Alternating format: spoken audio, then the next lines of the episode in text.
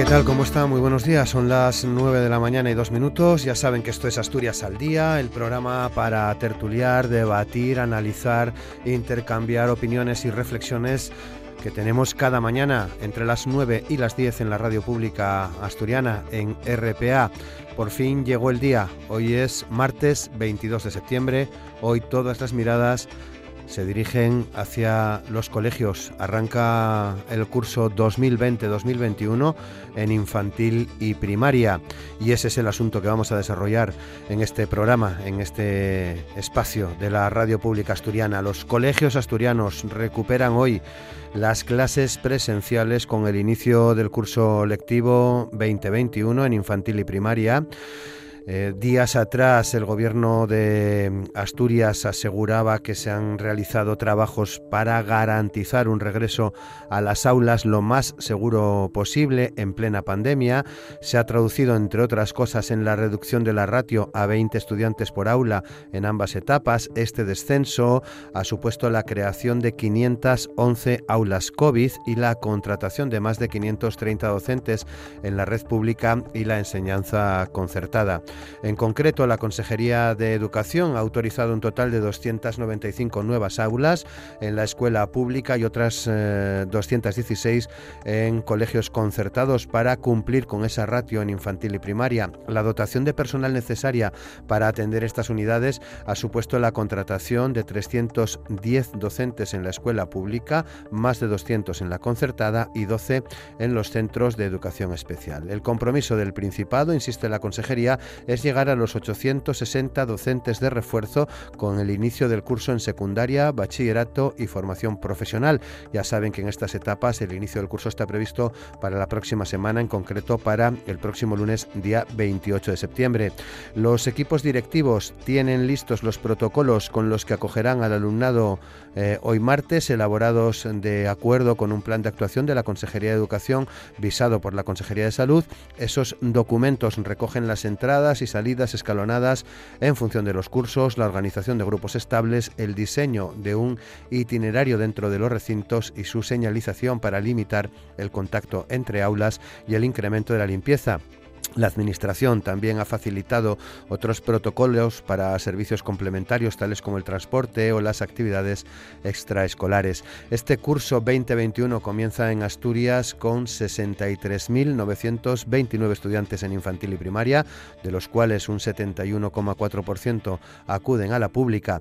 La baja natalidad en Asturias se traduce en una pérdida global de 1.648 matrículas respecto al año anterior. En total, los centros públicos cuentan con 32.510 alumnos y alumnas de educación primaria y 13.145 del segundo ciclo de infantil que abarca desde los 3 hasta los 6 eh, años. La red privada concertada tiene 12.729 matriculados en primaria y 5.545 en el segundo ciclo de infantil. Estos son los datos que ha facilitado días atrás la Consejería de Educación y son el punto de partida para el programa de hoy para hablar de este inicio del curso escolar están hoy con nosotros Gumersindo Rodríguez, responsable de AMPE en Asturias, Tino Brugos de SUATEA, Cristóbal Puente de la Federación de Servicios Públicos de UGT y Borja Llorente de Comisiones Obreras Enseñanza. Con ellos charlamos hoy aquí en Asturias al Día. Ya saben que en el control de sonido se encuentra Amor Argüelles.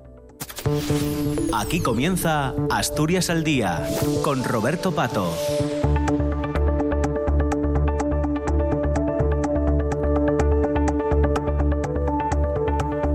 9 y 6 minutos de la mañana. Hoy también está en el control de sonido nuestro compañero eh, Javier Palomo. Gumersindo Rodríguez, ¿qué tal? ¿Cómo estás? Muy buenos días. Hola, buenos días. Nuevamente bien, deseo que transmito para los demás. Tino Brugo, Suatea, ¿qué tal? ¿Cómo estás? Muy buenos días. Hola, ¿qué tal? Buenos días. Pues eh, al pie del cañón, como corresponde. Cristóbal Puente, eh, UGT, ¿qué tal? ¿Cómo estás? Buenos días. Buenos días, muy bien, Roberto, un placer estar aquí contigo. Y Borja Llorente, eh, Comisiones sobre Enseñanza, ¿qué tal, Borja? ¿Cómo estás? Buenos días. Hola, buenos días. Bueno, por fin llegó el día. Hoy arranca el curso, lo está haciendo a estas mismas horas, supongo, que todavía es temprano para hacer una, eh, una valoración de lo que está ocurriendo en los colegios eh, eh, de Asturias. Gumersindo, no sé si tenéis algún, algún dato. Gumersindo, Tino, Cristóbal y, Borja, no sé si a estas horas ya podéis decirnos bueno, cómo, cómo está comenzando el curso. ¿Ya tenéis alguna notificación? Gumer. Bueno, son las nueve y ocho minutos. En este momento hace ocho minutos que los alumnos están entrando en las aulas y por lo tanto eh, es difícil eh, conocer una situación global de los centros educativos. Eh, la no noticia es la buena noticia, es decir, vamos a pensar que la normalidad en el inicio de curso es la tónica general en el día de hoy y ese es el deseo que todos tenemos. Mm, eh, supongo que Tino, Cristóbal y Borja tenéis más o menos la misma opinión, Tino. Eh, sí, no hay no hay margen para poder hablar de algún tipo de incidencia, salvo salvo lo que refleja la prensa de hoy eh, referido a las quejas de que no son de última hora, ya vienen de atrás, en algunos casos relacionadas con la dotación del personal de limpieza por parte de algunos ayuntamientos. Especialmente nos llegan cosas de la zona de, de Llanes, donde parece ser que al final las familias y, maestros y maestras han tenido que dedicar a limpiar y a preparar los centros. Cristóbal. Sí, bueno, es muy pronto todavía. Eh, si tuviéramos alguna noticia, pues eh, seguramente sería una mala noticia. Entonces, eh, yo creo que hay que esperar un poco y, hay que confiar en el trabajo realizado por los equipos directivos y por el profesorado. Hmm. Y Borja. Sí, pues digo un poco más de lo mismo. El curso comienza ahora o está comenzando en estos momentos y lo va a hacer gracias al tremendo esfuerzo que está haciendo tanto los equipos directivos como las plantillas docentes dado que nos estamos acostumbrando desde que empezó el COVID a este escenario cambiante continuo en el que un día es una cosa y al día siguiente es la contraria, pero yo creo que se está supliendo eh, gracias al, profesorado que está dedicando y a las familias eh, mucho más tiempo y, recursos de, lo que pudiera parecer o, de lo que sería esperable. Hmm. Muy bien, bueno, Asturias, ya saben, es la última comunidad autónoma en iniciar este, en este curso. Primera pregunta, ¿en qué condiciones arranca? ¿Qué les, eh, les preocupa, Gumer? Bueno, nos preocupan muchas cosas. Eh, nos preocupa efectivamente que el curso arranque hoy con absoluta normalidad, que exista la dotación suficiente de profesorado y de limpieza, eh, de personal de limpieza, al que se estaba refiriendo el compañero ahora mismo. circunstancias todas que van a marcar un desarrollo ordinario en la escolarización dentro de la situación de crisis que estamos viviendo. Este retraso de inicio de curso fue una muy mala noticia en su momento, eh, precisamente porque nos hemos distinguido del resto de comunidades autónomas, eh, diría que sin necesidad. Mm, bueno, desde el Principado de Asturias se está indicando que el retraso fue por prudencia para ver la evolución de la pandemia, pero no fue por prudencia, sino que fue por mera incompetencia e inoperancia de la Consejería de Educación tras todo un mes de agosto desaparecida y demás, eh, tras prácticamente siete meses desde el inicio de la pandemia. Hubo tiempo suficiente para planificar un eh, inicio ordenado de, la vuelta a las aulas, algo de lo que la consejería, con su carencia de diálogo, pues evitó realizar. Esta falta de previsión y, la ausencia de diálogo ha sido un lastre constante en la planificación y si hoy empieza el curso en primaria y el 28 en secundaria, eh, con normalidad será gracias al enorme esfuerzo de profesores y especialmente de los equipos directivos que han tenido que hacer frente a, un tío vivo de, de instrucciones y ambigüedades por parte de la Consejería de Educación. Eh, bueno, la Consejería de Educación se ha lavado las manos, eh, ha atribuido la responsabilidad organizativa a los equipos directivos y al profesorado, haciéndolos responsables de, la detección incluso y el seguimiento de la pandemia, una irresponsabilidad que podemos pagar muy cara. Las familias tienen que saber esto, que en los centros educativos los responsables de, COVID, los responsables de, la pandemia, de la enfermedad, son docentes y no personal de enfermería como AMPE está demandando. Para nosotros, eh, el curso, el primer objetivo en este inicio de curso es que los centros educativos sean seguros, que se cumplan las condiciones higiénico-sanitarias eh, para garantizar la salud de toda la comunidad educativa, alumnos, familias y profesores. Y el segundo, eh, sin duda, tiene que ser garantizar el derecho a la educación, que no haya más retrasos ni problemas para lo que la Consejería tiene que poner todos los recursos materiales y humanos necesarios. Mm, Tino.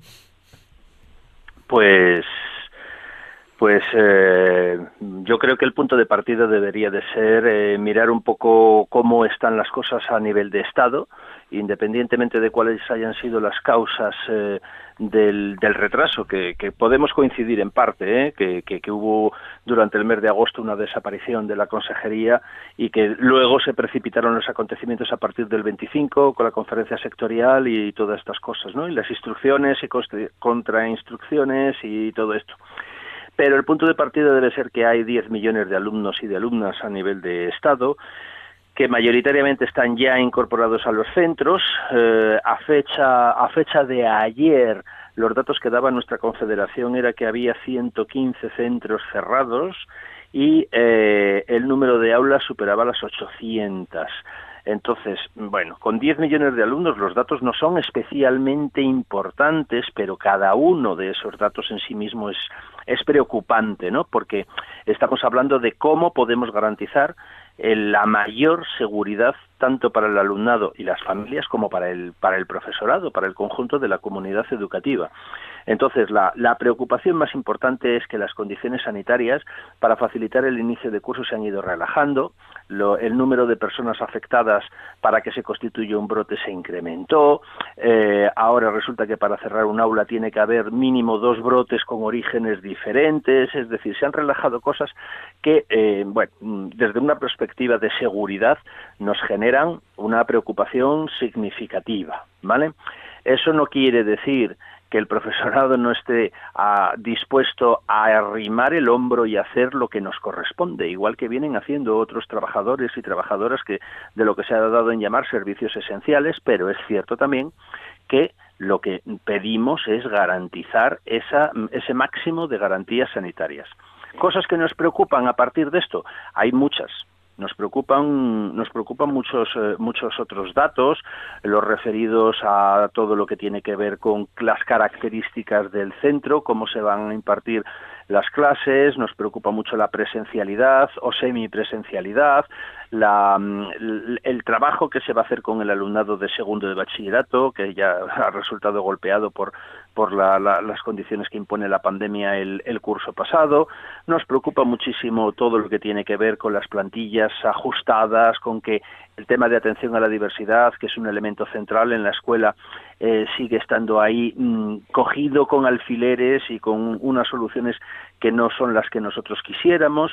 Nos preocupa mucho en lo que tiene que ver con la posibilidad de contagios que damos por hecho que se van a plantear, la necesidad de sustituciones inmediatas del profesorado, no puede haber vacíos en los centros, en fin, toda una serie de cosas que van a ir marcando el desarrollo del curso probablemente a partir del día del día 29 cuando tengamos eh, hecha ya esa entrada escalonada e intentemos poner en marcha la normalidad del sistema educativo. Eh, Cristóbal.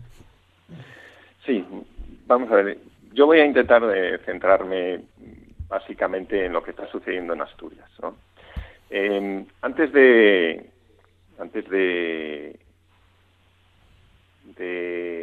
entrar en el programa, eh, he hecho un repaso por la prensa. Supongo que todos lo hemos hecho. Eh, y, respecto al inicio de curso, pues, eh, pues hay una tónica general, ¿no? hay un intento de dar confianza a las familias. La consejera lo pidió hace unos días y está bien que se haga. ¿eh? Ha habido mucho trabajo por parte del profesorado para que todo esté preparado y todo salga bien y yo creo sinceramente que conviene generar esa confianza. Pero lo que nos ha traído hasta aquí ha sido un auténtico caos. No hay más que recordar los precedentes. Los criterios organizativos han sido cambiantes, las instrucciones ininteligibles, a pesar del perfecto castellano, las órdenes siempre llegaron tarde. Recordar que se publicaron unas instrucciones el 30 de julio y se cambiaron radicalmente a finales de agosto. El hecho eh, de no haber abierto los centros conforme al calendario escolar es un buen ejemplo del fracaso en la planificación. Eh, la consejería, en definitiva, lo decía hace unos días el, director del Colegio Público, La Talía, eh, ha optado a lo largo de estos seis meses por no tomar decisiones, han optado por voy a esperar porque no sé qué hacer. Y eso ha trasladado una intranquilidad y una angustia a toda la comunidad educativa, sobre todo a los equipos directivos, insoportable.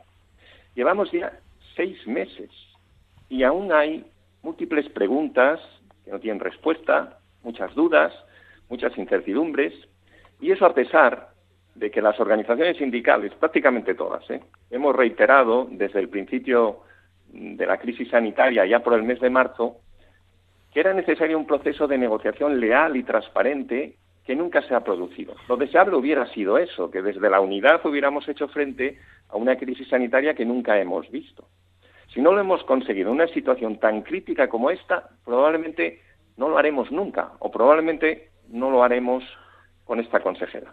En marzo es verdad que todo era nuevo y, que a todos nos cogió por sorpresa, pero seis meses después es inaceptable la situación eh, que estamos eh, viviendo. ¿Y, qué es lo que ha pasado? Pues eh, lo que ha pasado es lo que la UGT lleva advirtiendo desde los primeros momentos de la crisis. Estamos en una situación excepcional y es necesario un presupuesto excepcional y no se ha hecho el esfuerzo inversor que necesitaba el sistema educativo asturiano. Y como, como, los malos estudiantes, se ha dejado todo para los últimos días. Y se ha dejado todo para estos últimos días porque se ha fiado todo a que el virus hubiera desaparecido en septiembre con el único objetivo de evitar esa inversión en excepcional en, educación. El objetivo era comenzar el, eh, el curso a, un coste mínimo, recuperando una normalidad académica que no existe. Por tanto, claro que estamos en un caos. Y estamos en un caos porque no se ha querido negociar, porque no se ha querido invertir lo necesario y porque se ha dejado todo para los últimos días. Y para terminar, no quisiera olvidarme de algo que considero especialmente grave, el poco respeto que se ha tenido hacia el trabajo de los equipos directivos y del profesorado. Las instrucciones del 30 de julio, que cambiaron radicalmente a finales de agosto. El cambio fue de tal calado que todo el trabajo realizado no sirvió para nada y hubo que empezar de nuevo. Y de ahí el colapso y la necesidad de retrasar el inicio de curso. No fueron las PCR al profesorado ni la prudencia que decía el presidente del gobierno asturiano, fue la falta de planificación la que provocó el retraso y la que nos ha traído este caos que, como siempre, está mitigando el ingente trabajo del profesorado. Eh, Borja. Sí, bueno, nosotros creemos que el problema de raíz, de fondo, en toda esta crisis es la prevalencia del criterio económico, es decir, cumplir las normas de, gasto que establece eh, la Administración Central, porque se lo pide así Bruselas, frente a los criterios sanitarios de seguridad en, las aulas y también los criterios pedagógicos.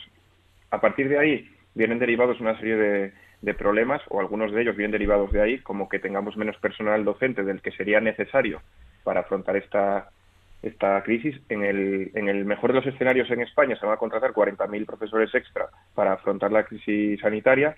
Eh, el estudio que hicimos desde comisiones obreras a nivel estatal hablaba de 165.000 En Asturias, eh, nosotros calculábamos que harían falta unos 3.000 docentes más, van a contratar en el mejor de los casos 800 y esto pues tiene una serie de consecuencias. ¿no? Tenemos unas ratios más altas de lo que debería, es decir, hay más alumnado del que sería idóneo según el, propio gobierno central hace unos meses, es decir, había que tener un máximo de 15 y hasta segundo eso vamos a estar en 2021 y a partir de ahí seguimos con los grupos igual de grandes que, siempre. También hay una falta clara de, personal complementario y de, personal de servicios, por ejemplo, limpiadoras, por ejemplo, eh, hay problemas en el, servicio de transporte con con una serie de, trabajadoras, pues son casi 500, que no saben ni siquiera eh, si les van a hacer la PCR o no, y empieza hoy el, el, curso.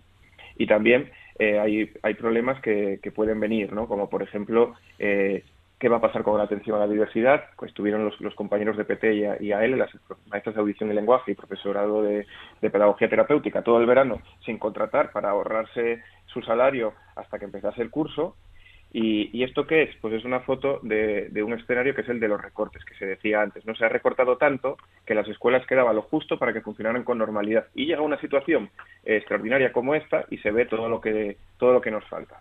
Y luego hay problemas menores que sí que se pueden solucionar con buena voluntad y con un poco de sentido común. Por ejemplo, el, problema de, coordinación con los ayuntamientos, se refería antes su atea al, tema del, del CRA de Llanes, pues no han pasado por allí desde hace cuatro meses a limpiar, pero es que en Proaza no limpian desde el 18 de, marzo. Entonces, son problemas que si hubiera alguien al volante en la Dirección General de, Planificación e Infraestructuras, pues se solucionarían porque había esa planificación y coordinación.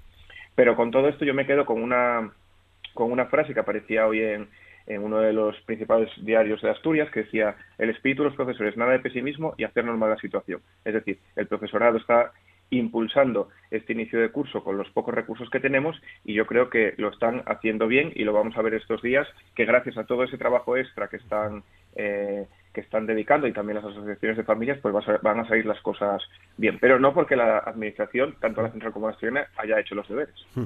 Habláis de inversiones, de contratación de profesorado. En las últimas comunicaciones de la Consejería se confirma que hay una inversión mm, de eh, eh, más de 40 millones de euros extra para el sistema educativo y que las aulas, las famosas aulas COVID, van a implicar la contratación, lo acaba de decir Borja, de eh, unos 800 docentes, 860 docentes. Gumer. Bueno, las cifras que ofrece la consejería hay que explicarlas porque tienen tienen necesidad de explicación, tienen trampa. primero se nos dijo que eran 30 millones, luego se dijo que eran 32, ahora se dice que son 40.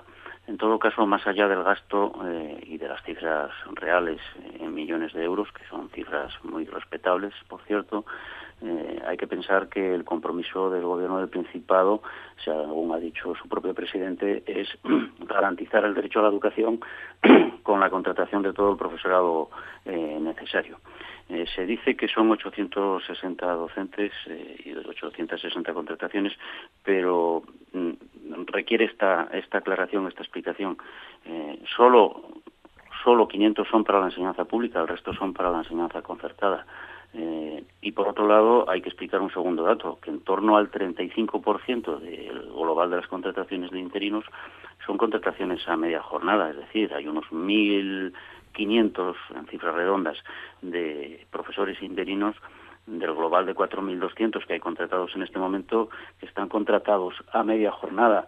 Eh, estos eh, contratos obviamente le cuestan la mitad a la Administración y además le sirven para maquillar las cifras eh, de contrataciones. Eh, Tino. Eh, para, para Suatea, una de las cosas que queda de manifiesto con, con, estos datos es el hecho de que en una situación excepcional como la que tenemos en estos momentos, lamentamos que el gobierno asturiano no esté haciendo una apuesta por la escuela pública. Eh, hay, una, hay una inversión de una determinada cantidad, mm, pero eso no significa que esa inversión sea la suficiente para garantizar el desarrollo, bueno, pues de un curso en unas condiciones excepcionales, eh, el desarrollo con la máxima normalidad posible. Creemos que esa inversión, por desgracia, es insuficiente. Eh, el gobierno debe de valorar dónde poner el peso y entendemos que el ámbito educativo es fundamental por, por múltiples eh, motivos y la escuela pública es quien garantiza el acceso universal, la igualdad y lo que vemos es uno que es insuficiente y dos que hay un reparto entre los recursos destinados a la escuela pública que sería la que está abierta para todo el mundo, y la escuela concertada. Eh, si la proporción de alumnado en Asturias se reparte entre un 70% aproximadamente de alumnado en la pública y 30% en la concertada, el reparto equitativo o más o menos equitativo um, que corresponde con las cifras que ha manejado el, el Principado, lo que muestra, bueno, lo que muestra es que hay, hay, nunca hubo un chollo tan fácil para un determinado sector de negocios. ¿Vale? Y eh, creemos que eso, bueno, pues en fin, es una deficiencia que desde luego desde Suatea eh, lamentamos. Lamentamos también que, la, que todo el proceso de adjudicación y de contratación de personal habíamos pedido de manera insistente que en unas condiciones como las actuales no se podía estar jugando con las medias jornadas. Eh, sin embargo, han insistido con un volumen muy importante de personal contratado a media jornada en, esta, en estas condiciones. Creemos que es, eh, bueno, en fin, hablar de precariedad eh, para poder desarrollar esta actividad tan tan importante en esta en este momento muestra que la voluntad pues llega hasta hasta donde llega y creemos que las medidas son mejorables. Las cifras podían haber sido mejores y la prueba de que no son satisfactorias es que en las mesas sectoriales que se han producido eh, en, este último mes y medio eh, no han ofrecido ningún resultado de que de que desde las fuerzas sindicales hayamos terminado apoyando esto. Cristóbal bueno, respecto a las cifras, eh, se decía antes, eh, son engañosas. Eh, nosotros lo hemos explicado, a nosotros, a, nosotros, a la UGT, no nos salen las cuentas. A ver, partimos de 2.000 millones de euros que aporta el Gobierno central para hacer frente a la crisis, ¿no? 2.000 millones. De esos 2.000 millones, 1.600 son para la enseñanza no universitaria, la que fundamentalmente estamos hoy hablando aquí. Eso es el 0,016% del PIB español. 0,016% del PIB español para hacer frente a la mayor crisis del sistema educativo vivida jamás en este país. Una crisis que ha dejado a nuestro alumnado sin clases presenciales vaya para más de seis meses. Y las cifras asturianas. Las cifras asturianas se habla de 40 millones. Y ya digo que a nosotros no nos salen las cuentas. ¿eh? De esos 40 millones, al menos 30 millones, parece que 33 los aporta el gobierno central. En el mejor de los casos, el gobierno asturiano, con las competencias educativas transferidas y, por tanto, máximo responsable de la educación en Asturias, aportaría 10 millones. El presupuesto del gobierno asturiano previsto para el 2020 sin coronavirus era 4.757 millones, con lo que esos 10 millones suponen el 0,21% del presupuesto del gobierno asturiano. Menos aún será ese porcentaje cuando se conozca el gasto real. Se mire por donde se mire y se ha dicho ya, parece evidente que la inversión no es la necesaria. Pero vamos a las cifras de contratación del profesorado. Y, al margen de, las medias jornadas, que es un escándalo, ¿no? Y que eso maquilla las cifras. Pero el año pasado, sin coronavirus, en números redondos se convocaron 3.000 plazas en la primera convocatoria y unas 600 en la segunda. Este año, con el esfuerzo presupuestario extra de 40 millones, 3.000 plazas en la primera convocatoria, es decir, las mismas, y unas 1.100 en la segunda, es decir, unas 500 más. Pero se nos olvida que este año no se ejecutaron las oposiciones de secundaria, por tanto las jubilaciones no, se han, no han podido ser adjudicadas a los eh, opositores que hubiesen eh, aprobado. Son cubiertas por interinos. Lo habitual son en torno a unas 400. Por tanto, estaríamos hablando de un incremento a día de hoy en torno a 100, 200 plazas.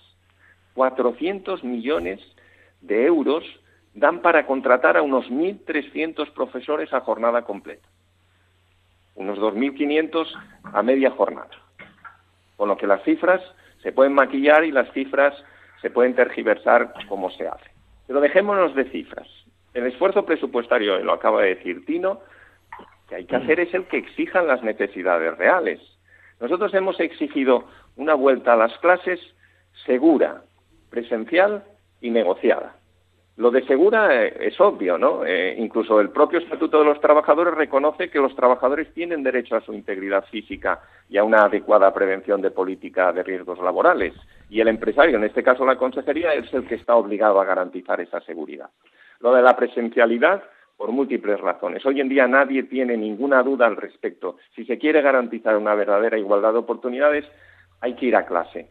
Por tanto, nuestros gobernantes solo tienen la obligación de conjugar la seguridad y la presencialidad, es decir, el derecho a la salud y el derecho a la educación. Y esto se podía y se puede conseguir. Y muy brevemente voy a recordar esas cinco recetas que llevamos repitiendo desde hace seis meses y que todo el mundo conoce.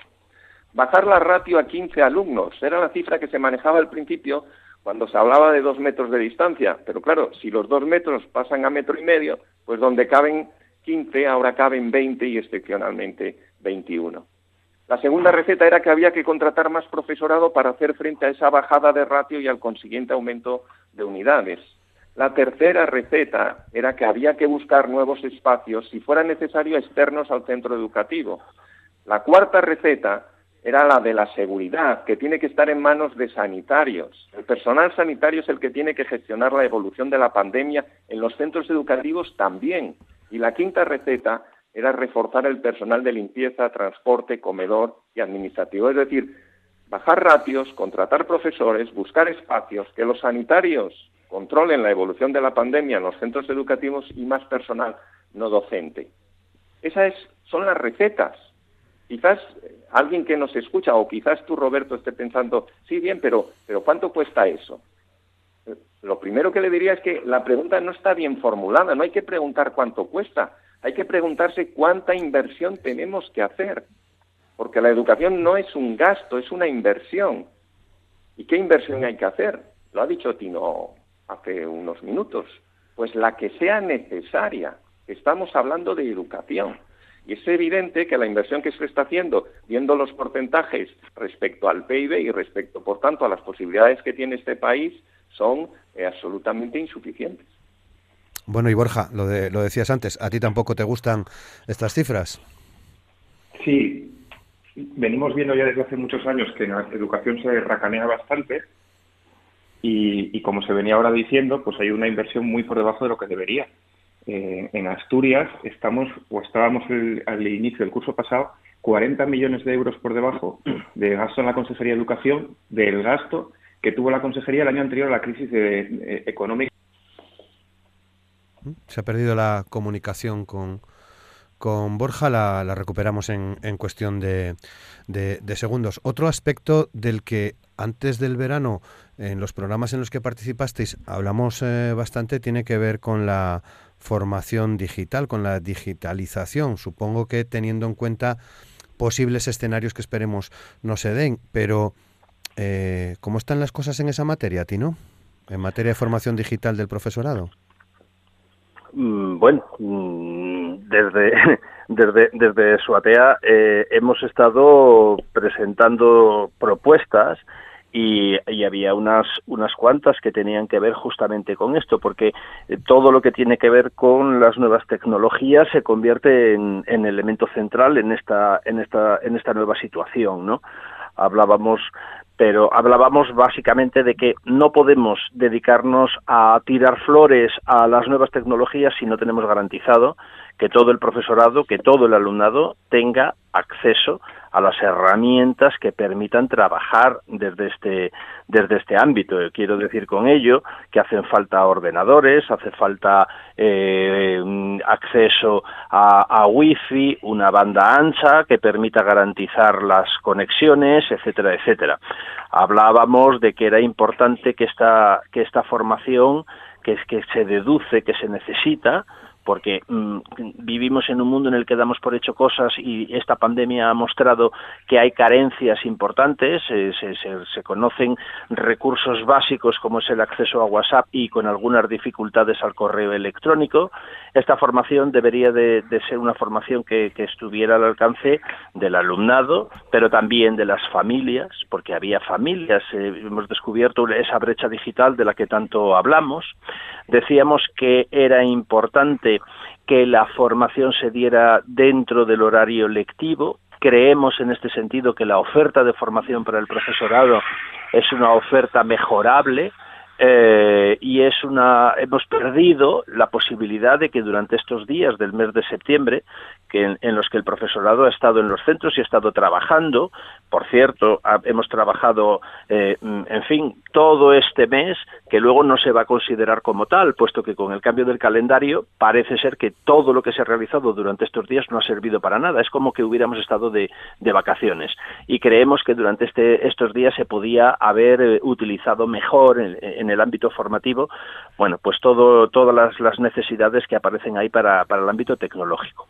Se ha dicho algo que nos preocupa, y acabo ya, que es eh, el tema de que se va a, comprar un volumen determinado de, cámaras que se van a instalar en las aulas, con, con, tablets, portátiles, en fin, vamos a ver luego cuánto hay de realidad en eso y cuánto hay de y cuánto hay de propaganda y autobombo, pero anunciamos que claro, la instalación de cámaras en las aulas es posible ¿eh? que en función de cómo se pretendan utilizar generen algún tipo eh, algún tipo de respuesta por parte del profesorado que lo puede entender como una como una invasión de un espacio propio como es el de la docencia directa en las aulas. Cristóbal.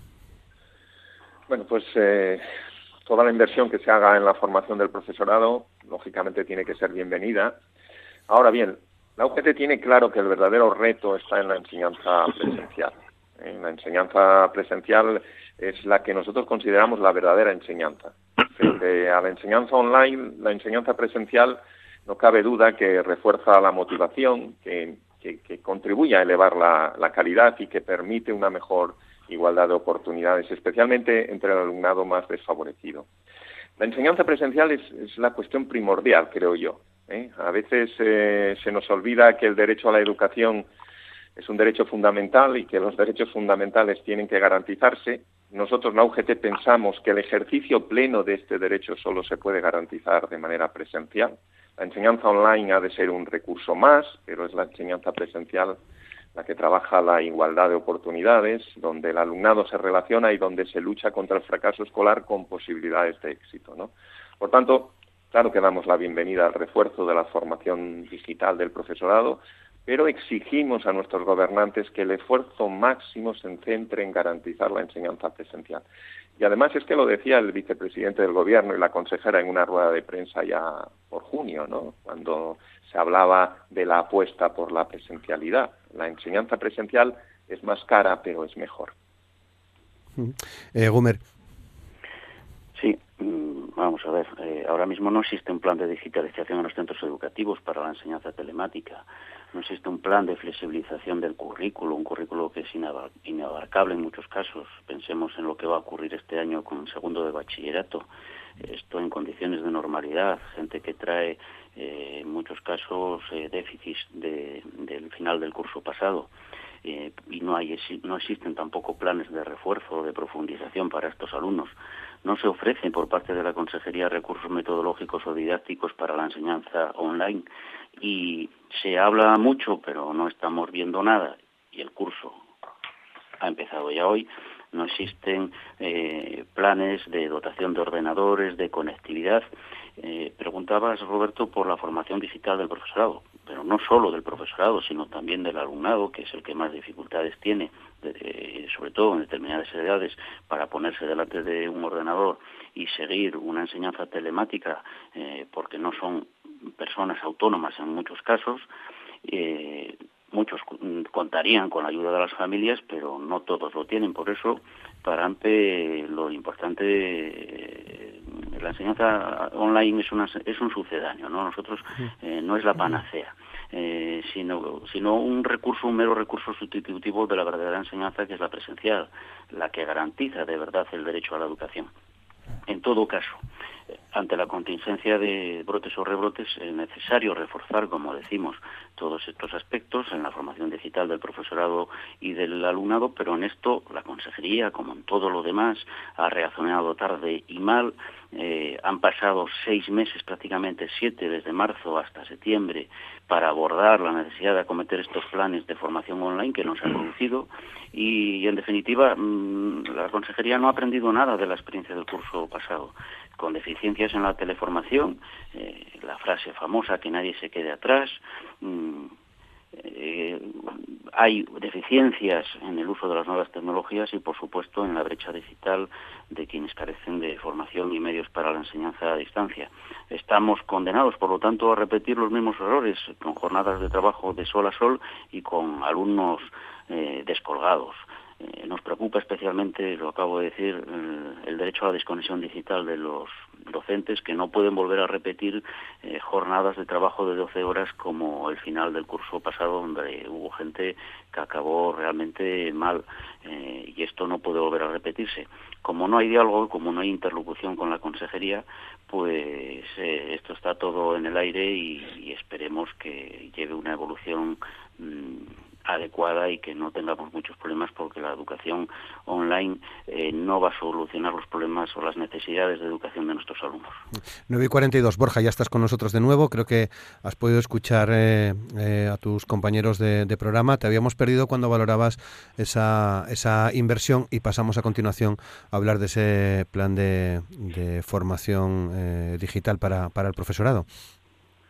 Sí, bueno, de, la inversión simplemente y en síntesis decía que seguimos por debajo del umbral de gasto en educación en Asturias del que teníamos en el 2008. Por tanto, se demuestra que la educación es una prioridad en los discursos, pero no en los hechos.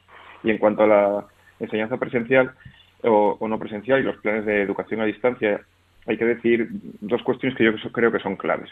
La primera, que la Consejería de Educación llevaba sin eh, comprar ordenadores de manera colectiva, es decir, dentro de su presupuesto, no el de los centros, desde hace más de 10 años. Es decir, llevan 10 años sin, sin comprar ordenadores para los centros, sí que los compran algunos centros con sus recursos propios, pero no la propia consejería para modernizar la infraestructura.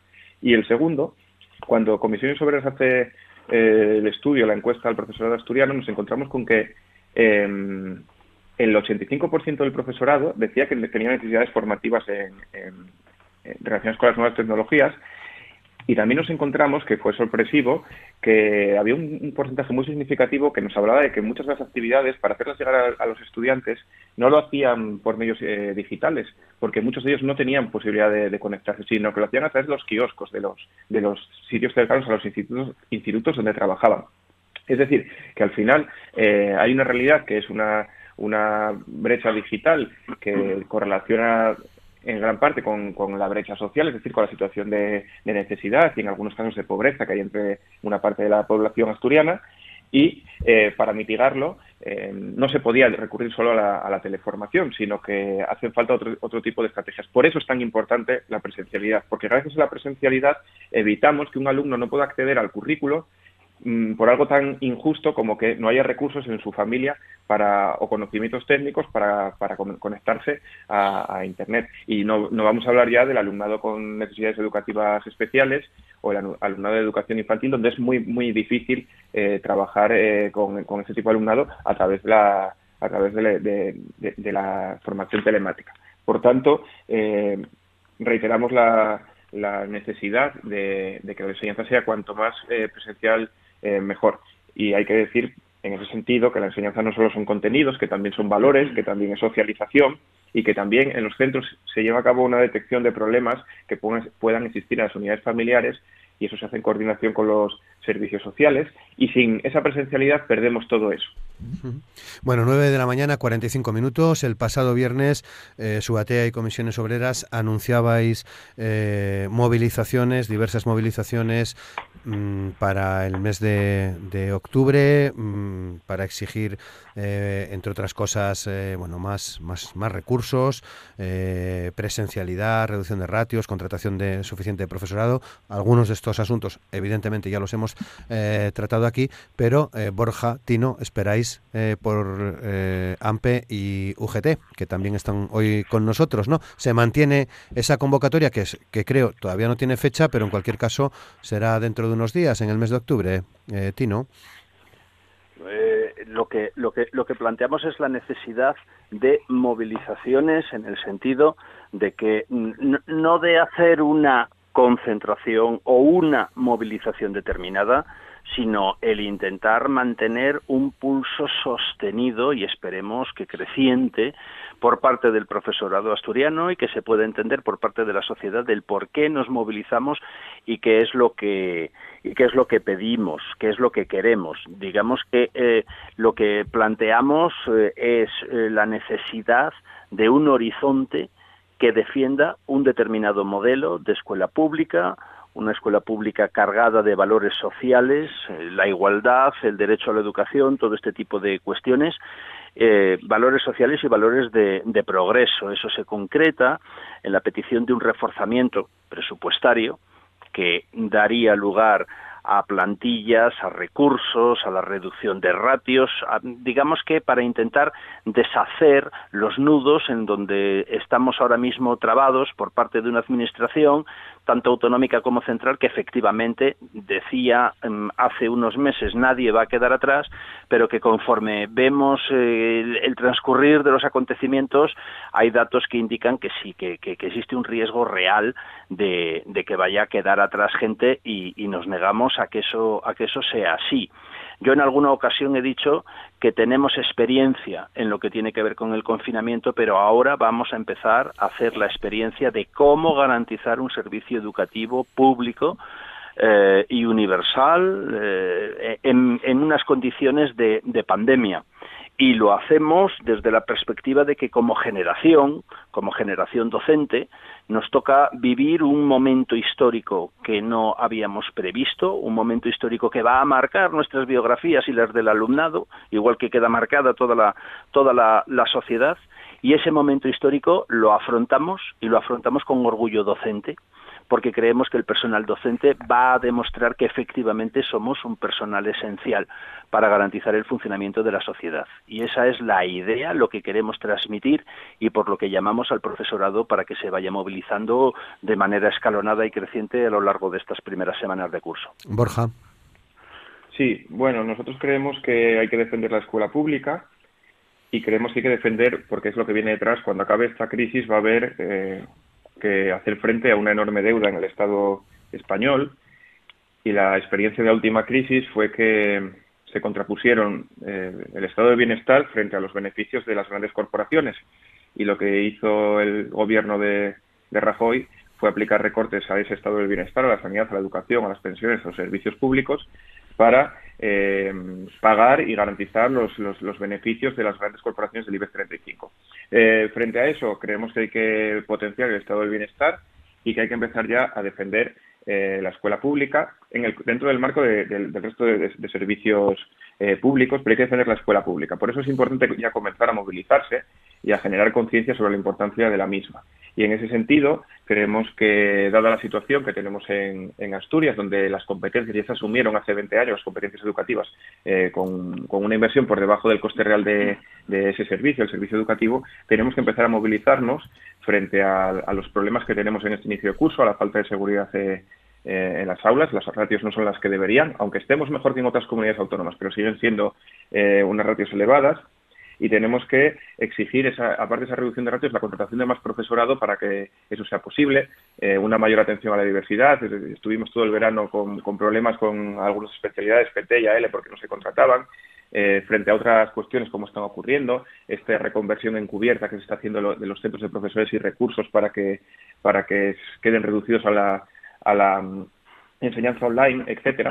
Y todo eso hay que hacerlo con movilización, si no, no hay otra manera, dado que en la mesa de negociación se ha demostrado en los últimos meses, que la Administración eh, sigue en Asturias sin negociar y no tiene pinta de que lo, de que lo vaya a ser. Por tanto, eh, la movilización es la vía que se abre para defender todo esto y nosotros, por nuestra parte, en comisiones consideramos que tiene que ser cuanto más unitario mejor y en ese sentido ya la propia rueda de prensa virtual del, pasado viernes pues se lanzó la mano tendida al resto de organizaciones sindicales eh, para para sumarse a, esa convocatoria eh, en torno a esos ejes, ¿no? A la, atención a la diversidad, a la presencialidad, a una mayor inversión en educación, a, más, a, unas ratios, es decir, al número de alumnos por clase que se reduzcan y, a una mayor contratación de profesorado. Algunas organizaciones sindicales ya se han puesto en, contacto con, con, nosotros porque quieren, quieren sumarse a las movilizaciones y esperamos que otras también lo hagan y que podamos fijar eh, de común acuerdo pues unas fechas y, un calendario de movilizaciones. Bueno, Cristóbal Gumer, eh, AMPE UGT se va a sumar a esta a esta iniciativa, a estas movilizaciones. Gumer. Eh, AMPE trabaja desde hace años por la negociación, por el pacto y por lo tanto podemos decir que en este momento que la mejor noticia para la educación en Asturias sería un cambio en la gestión, un nuevo liderazgo que apueste precisamente por el diálogo y el pacto como modelo. Eh, los principales eh, criterios que AMPE maneja para, para la educación en Asturias son la enseñanza presencial, centros educativos seguros y garantizar el derecho a la educación con recursos materiales y humanos necesarios. Y ya el 24 de agosto anunciamos eh, a nivel nacional, no solo en Asturias, que AMPE no se iba a sumar, AMPE no iba a sustentar mm, huelgas ni movilizaciones en, educación, ni en Asturias ni en ninguna otra comunidad autónoma. Con la que está cayendo la, mm, con la pandemia, lo prioritario es garantizar el derecho a la educación y por lo tanto nosotros no vamos a añadir más follón al caos organizativo de esta consejería. Eh, lo que necesita la educación en Asturias eh, son soluciones a los problemas y lo que necesita el profesorado es apoyo y medios para poder hacer su trabajo en un clima adecuado. Por lo tanto, eh, la convocatoria la tienen que explicar los que la hayan hecho, pero desde AMPE decimos que no es responsable ni oportuno y no lo vamos a hacer. Cristóbal. Bueno, vamos a ver. La UGT eh, ha pedido la dimisión de la consejera. ¿eh? Cuando la UGT pide el cese del consejero o consejera de turno, más allá de opiniones subjetivas y malintencionadas, es que la gota ha colmado el vaso. Es que el crédito se ha agotado totalmente. Y es evidente que la UGT eh, va a participar en las movilizaciones. Es lo coherente para que, que conozca nuestra acción sindical conozca lo que hemos dicho y hecho a lo largo de esta crisis sanitaria. Lógicamente habrá que hablar de qué tipo de movilizaciones, eh, pero por supuesto, claro que vamos a participar en las movilizaciones porque eh, tenemos claro que es la única manera eh, de cambiar la situación. Ahora bien, permíteme, Roberto, que haga un breve paréntesis, un inciso. breve, por favor, vale.